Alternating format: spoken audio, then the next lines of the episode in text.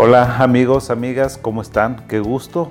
Otro mes más, estamos arrancando julio, el séptimo mes ya del 2022. Pueden creerlo, se ha ido rapidísimo. Le estaba diciendo yo a mi señora, oye, esta semana siento que se ha ido muy rápido. Es porque tenemos mucho trabajo, gracias a Dios y gracias también a ustedes por sus comentarios, sus preguntas. Ya saben que las mini consultas están a todo lo que da en TikTok, estamos bastante contentos mi productor Eduardo y yo porque pues hemos tenido unos videos que tienen muchas reproducciones, gracias, síganlo haciendo. Y de ahí pues se pueden vincular con otras redes que tenemos, con Instagram, con YouTube, estamos también en Facebook, en todas las plataformas nos pueden encontrar. Ustedes síganme mandando mis comentarios por cualquiera de las plataformas que ustedes gusten y yo con todo gusto, cuando tenga oportunidad, me meto a contestar sus preguntas, sus respuestas. Fíjense que he visto como que el TikTok tiene una, otra dinámica, o sea, una dinámica divertida, alegre, este, jocosa. A veces hablo de algunos síntomas y luego por ahí comentaba uno, ah, está hablando de la esquizofrenia. Y me dice, eso es lo que tiene mi suegra, me dio mucha risa. Y digo, pues yo soy serio, ¿verdad? Aunque no parezca, pero soy serio. Entonces, pues bueno, veo como que cada red social tiene su ritmo, sus tiempos, su manera de comunicar y yo a todo le agradezco. Hay algunos comentarios, este, la mayoría son muy positivos, otros no tanto, pero así, se tra así es este, este business, ¿verdad? Cuando uno se expone, cuando una, uno se mete al, al, escrutinio público, pues te expones a todo, a que te digan cosas agradables, cosas que a lo mejor pues no tienen mucho fundamento, pero también son bien recibidas, otras que son críticas, eh, a veces constructivas la mayoría de ellas y siempre les agradezco. Este tema que vamos a tratar el día de hoy es un tema precisamente relacionado con un comentario que me hizo una persona.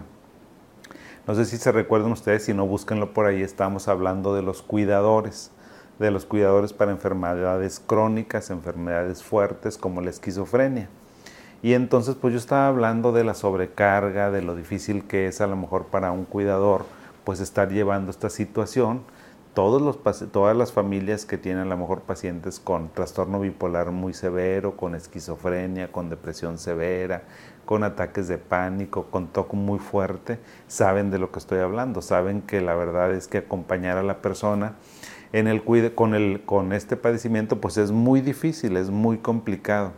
Y entonces una, una, de, nuestra, una de las personas, una, una señora o chica, no me recuerdo qué, de nuestro auditorio nos dijo, doctor, fíjese que usted debería de hablar de los, me dice, eh, más o menos iba si no me acuerdo, pero me decía, ¿y qué hay de las personas que se hacen las víctimas, que nada más viven para el paciente, que no se quieren despegar del paciente? Dice, ¿por qué no habla de ellos? Porque se me hace que ese es un problema. Le dije, qué buen tema. Sí, porque una cosa es, entonces el, el tema de hoy lo, lo titulamos cuidador funcional contra versus cuidador patológico o cuidador no funcional. Como les decía, pues hay enfermedades médicas y psiquiátricas que por las características propias de la enfermedad, pues van a discapacitar a la persona, discapacitan al paciente. O sea, imagínense a alguien que tiene un accidente cerebrovascular, una embolia, pues obviamente que a lo mejor está postrado en cama o ya no puede hacer muchos movimientos, ya no puede trabajar, necesita un cuidador.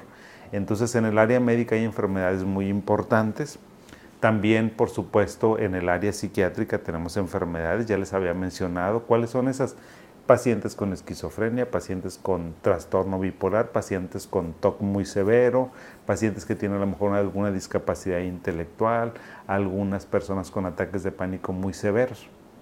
Todas esas enfermedades hacen que la persona no siga con su ritmo de vida normal con su ritmo de vida funcional, a veces ya no pueden trabajar, a veces no pueden llevar una casa, no pueden llevar una familia, no pueden llevar un negocio, pues bueno, se discapacitan un poco, a veces esa discapacidad es eh, pasajera y otras veces es permanente. Entonces, pues en esas situaciones, en esas enfermedades, evidentemente que tiene que entrar la familia, generalmente este, la persona más allegada, más allegado al enfermo, pues es el que hace las funciones de cuidador principal. A eso nosotros le denominamos cuidador principal. Y siguiendo la recomendación que nos hacía estas personas, pues vamos a denominar que hay cuidadores que son funcionales, que son muy buenos cuidadores, y hay otros cuidadores que son disfuncionales.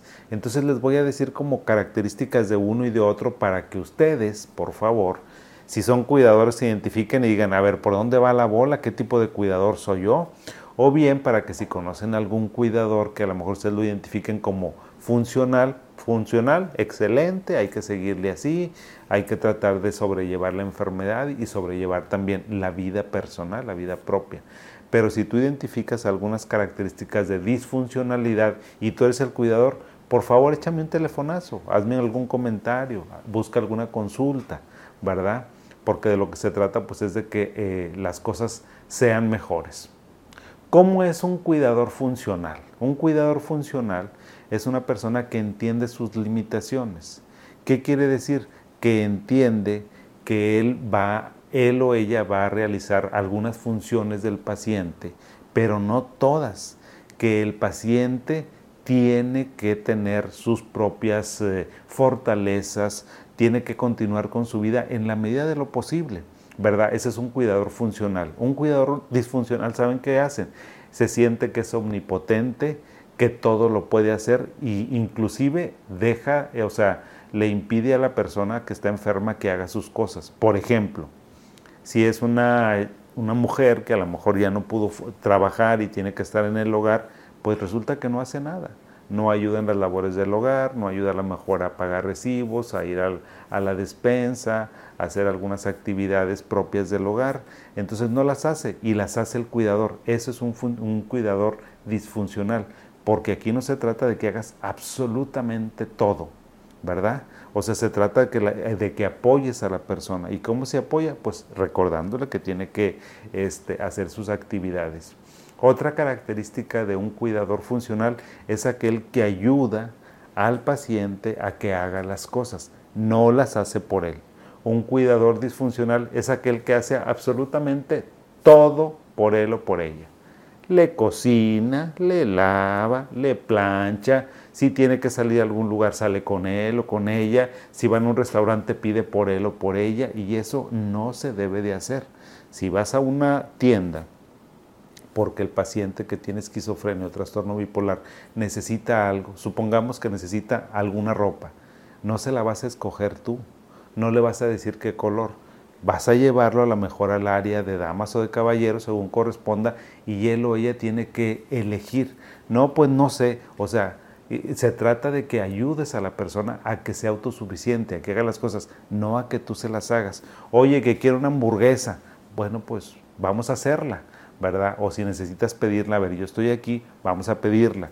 O vamos a un restaurante y tú la pides. O sea, eso, es, eso se trata de ser funcional y disfuncional. Si tú estás ayudándole al paciente que haga las cosas, excelente. Otra característica de un cuidador funcional es aquel que respeta su dignidad y sabe poner límites. Yo creo que todos los que me están escuchando han sabido de casos donde el enfermo le dice al cuidador hasta de lo que se va a morir, lo maltrata, lo humilla, lo ofende, le grita y a veces hasta llega la agresión física también.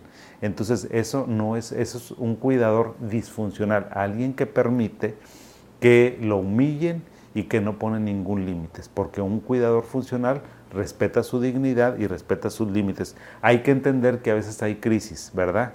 Pero tenemos que ver que cuando hay una crisis, cuando tenemos un paciente con esquizofrenia, que a lo mejor está muy descompensado, pues es normal que se altere, que grite, que a lo mejor sea un poco irascible y a lo mejor hasta que destruya cosas. Es entendible, ahí no lo enfrentes. Pero si la persona está estable de su enfermedad, no tiene por qué faltarte respeto.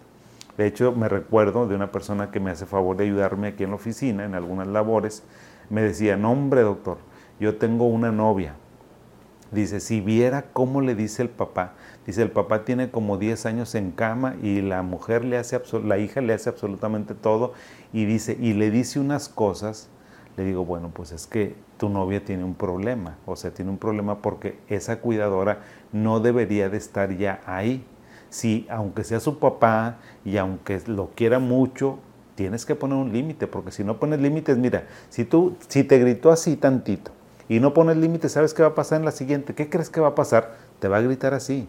Si no pones un límite, te va a volver a faltar al respeto. Si no pones un límite, vas a llegar a lo mejor hasta la agresión física, hasta que se rompa la relación. Por eso yo te digo, es muy importante que un cuidador funcional respete su dignidad y ponga límites. Otra característica ¿sí? de un cuidador funcional es aquel que pide ayuda a otros miembros de la familia. Recordemos que la familia somos como una red y ciertamente hay a lo mejor algún cuidador principal, pero no significa que esa persona tenga que estar 24/7. No. O sea, si tienes hijos mayores, si tienes hermanos, si tienes eh, primos, sobrinos, comadres, vecinos, alguien que se ofrezca a ayudarte, necesitas este, aceptar la ayuda. Porque un cuidador disfuncional casi siempre es la mamá o el papá no se separan, no van de vacaciones, que si los invitan a otra casa, no, pues porque está enfermo y no quiere, no, pues es que no quiere que salga. O sea, hagan de cuenta que les limita todo y no pide ayuda a otra persona. O sea, él o ella siempre está al pie del cañón. Ese es un cuidador disfuncional, ¿verdad? Porque un cuidador funcional debe de tener tiempo para él o para ella. Oye, que hay una reunión, Oye, que a lo mejor un nieto, uno de tus hijos tiene alguna actividad y necesita salir adelante. Oye, que necesito ir de vacaciones, vete de vacaciones. No va a pasar nada con tu paciente con esquizofrenia y con trastorno bipolar. No, doctor, es que se va a morir, es que no se va a tomar los medicamentos. Échale su bendición porque tú necesitas tener una vida. Un cuidador para que esté, para que pueda fungir como tal, necesita tener una vida propia. Imagínate estar 24/7 de hecho, hay una paciente, me acuerdo, fíjate, ahorita de una paciente que la estaba viendo y luego su papá se enfermó, de repente se enfermó y lo tenían en el hospital y ahí estaba. Y lo me dice, doctor, no puedo ir a la consulta, doctor, no puedo seguir con mi tratamiento. Y yo, ¿por qué no puedes? Pues porque mi papá está enfermo y tengo que estar en el hospital. Le digo, ah, muy bien, qué bueno, eso habla muy bien de ti, de tus valores, qué bueno. O sea, tienes que cuidar a tu papá. Pero le digo, ¿y no puedes venir? No, doctor, porque a veces me quedo 12 horas y 24 horas y le digo, ¿por qué? No tienes otros dos hermanos y no tienes sobrinos porque ya es grande la familia. Pues sí, doctor, pero no tienen tiempo. Y le digo, ahora resulta, pues si nadie tenemos tiempo, todo el mundo tenemos las cosas así. Todo el mundo tenemos que, que, muchas actividades, pero ¿qué tienes que hacer? Oye, es una obligación moral que si eres parte de una familia y se enfermó tu papá, no tiene por qué un hijo o nomás un hermano cuidarlo. ¿Dónde? Si tu papá o tu mamá te cuidó, siempre porque no, no la vas a cuidar. Entonces, uno tiene que entender también eso, o sea que si eres parte de una red de, de, dentro de la familia, pues te tienen que ayudar. Ya si tú quieres echarte el paquetón completo, pues ahí te va la bendición, pero no es sano, no es correcto. Sí que tú te aboques completamente porque eso genera mucha discordia en la familia. Entonces hay que saber distribuir es perfecto, o sea, mi papá, mi mamá, mi hijo, mi hija, mi primo están enfermos, yo puedo cuidarlo estos días y en este horario. ¿Por qué? Pues porque todos los demás este, eh, tenemos que hacer eh, otras actividades. Y luego aparte, ella, era, ella es mujer y tiene dos hermanos hombres. Y, eso también es bien frecuente aquí en México y yo creo que en muchas partes. ¿quién, ¿Quién lo cuida? Casi siempre el cuidador es una mujer. ¿Por qué tiene que ser una mujer? No, pues es que hay que cambiarla porque es mujer pues si luego, o sea, pues si la vas a cuidar, eres un ser humano, o sea, en ese tipo de situaciones, pero es bien frecuente. Entonces, chicas, mujeres, empodérense. Nada de que tú tienes que lavar los chones y que tú tienes que estar 24/7 cuidándolo porque los hombres trabajan. Pues si tú también trabajas, también trabajas bastante en la casa. Yo creo que luego voy a hablar de los cuidadores a lo mejor por géneros, o sea, hombre, mujer, porque los hombres, miren, patitas, ¿para qué las queremos? O sea, se desaparecen, ¿sí? ¿Por qué? Eso no lo deben de hacer, o sea, igual la mujer tiene sus ocupaciones, sus trabajos, entonces hay que también tener un equilibrio y compartir las responsabilidades. Si lo puedes compartir, eres un cuidador funcional. Si no lo puedes compartir o no te permites o no exiges que de alguien más te ayude, pues tienes un problema y vas a caer en el cuidador disfuncional. ¿Sí? A veces las personas que, tienen un, o sea, que son cuidadores funcionales, tienen un vínculo que a lo mejor el vínculo es muy flexible. El vínculo, o sea, a veces le ayudas mucho a tu familiar que tiene un problema y otras veces lo dejas que tenga cierta autonomía, que haga sus cosas solo. No lo puedes estar cuidando 24/7. Y este, el vínculo es, es muy flexible, en los cuidadores funcionales es flexible. ¿Qué significa eso? Que a veces estás y a veces no estás, a veces le ayudas y a veces no le ayudas, a veces les das un poquito de dinerito y otras veces no. O sea, esa es una, una, relación, un vínculo flexible y otras veces pues tu vínculo es muy inflexible. De esto les hablo de un paciente, fíjense, con esquizofrenia. El señor tiene como 80 años. Es el cuidador de uno de mis pacientes o de una persona que venía conmigo, que ahorita ya no viene. Y resulta que este muchacho le exige, le exige al papá este, que le dé para cigarros y para sodas. Y le digo, ¿y cuánto le da? Y es taxista el señor. Le digo, ¿cuánto le da, señor? No, pues tengo que darle, doctor, tengo que irme a trabajar todos los días al taxi y ya estoy muy cansado y a veces no veo. Le digo, pues no vaya, señor. O sea, ¿por qué tiene que hacerlo? Pues es que si no se enoja. ¿Y qué va a pasar si se enoja? No, pues no quiero verlo enojado. ¿Qué va a pasar? ¿Le va, ¿Le va a pegar o qué va a hacer? No, doctor, no me pega, no es agresivo. Pues entonces no le dé.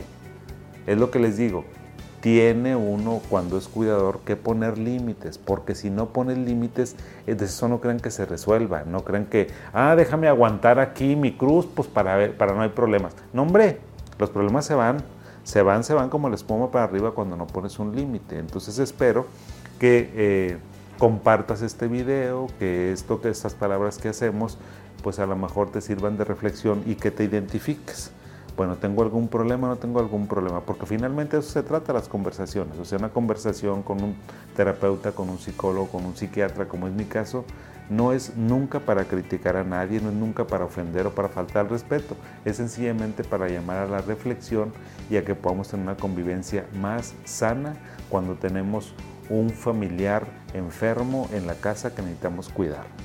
Espero que les guste mi video, por favor compártanlo súbanlo y mándenlo a donde ustedes quieran y por favor continúen escribiéndome en mis redes sociales, en Facebook, en Instagram, en TikTok, en YouTube, por la vía que ustedes quieran o en mi página.